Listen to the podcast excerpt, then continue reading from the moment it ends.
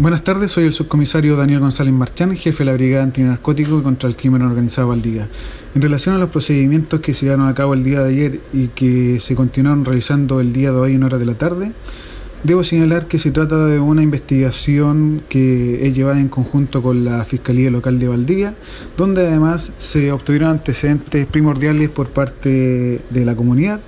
y además otros antecedentes que fueron obtenidos por nuestra oficina de análisis de nuestra brigada. Es por esta razón que con dicho antecedente se tomó contacto con el fiscal de turno, donde se solicitaron alrededor de seis órdenes de entrada de registro para seis domicilios, acá todos de la ciudad de Valdivia,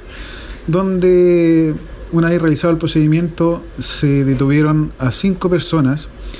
eh, además se incautaron alrededor de 5 kilos 788 gramos de diversas drogas, ya sea cocaína base, clorhidrato de cocaína y cannabis además de 20 plantas de cannabis de alrededor de un metro de altura. En este procedimiento además se incautaron dos revólver, eh, un automóvil, diversas balanzas digitales y diversa cantidad de munición de distintos calibres.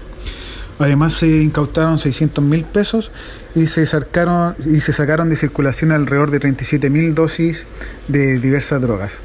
Eh, toda esta droga fue evaluada en un total de 84 millones de pesos.